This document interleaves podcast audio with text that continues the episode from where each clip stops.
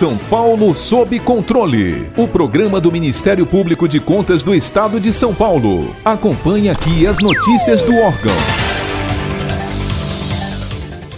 Ao examinar as contas de 2018 da Prefeitura de Sales Oliveira, município com cerca de 11.600 habitantes, localizado na região metropolitana de Ribeirão Preto, o Ministério Público de Contas deparou-se com resultados contábeis preocupantes.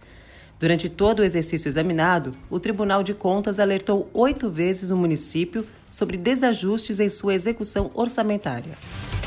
Apesar do superávit financeiro do ano anterior em mais de 1 milhão e 200 mil reais, a equipe de fiscalização do Tribunal de Contas apurou que em 2018 o Executivo Municipal obteve resultado deficitário na execução orçamentária, um montante de mais de 1 milhão e 400 mil reais.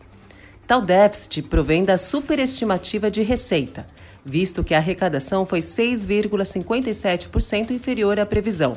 Por essa razão, a Prefeitura de Sales Oliveira reverteu o superávit registrado em 2017 em um déficit financeiro na soma de R$ 175.680,77.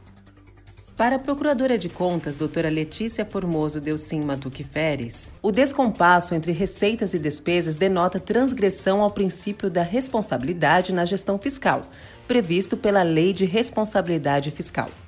Isso porque, a despeito dos oito alertas emitidos pelo tribunal ao longo do exercício, não foram adotadas as medidas de austeridade necessárias para evitar o desequilíbrio nas contas públicas.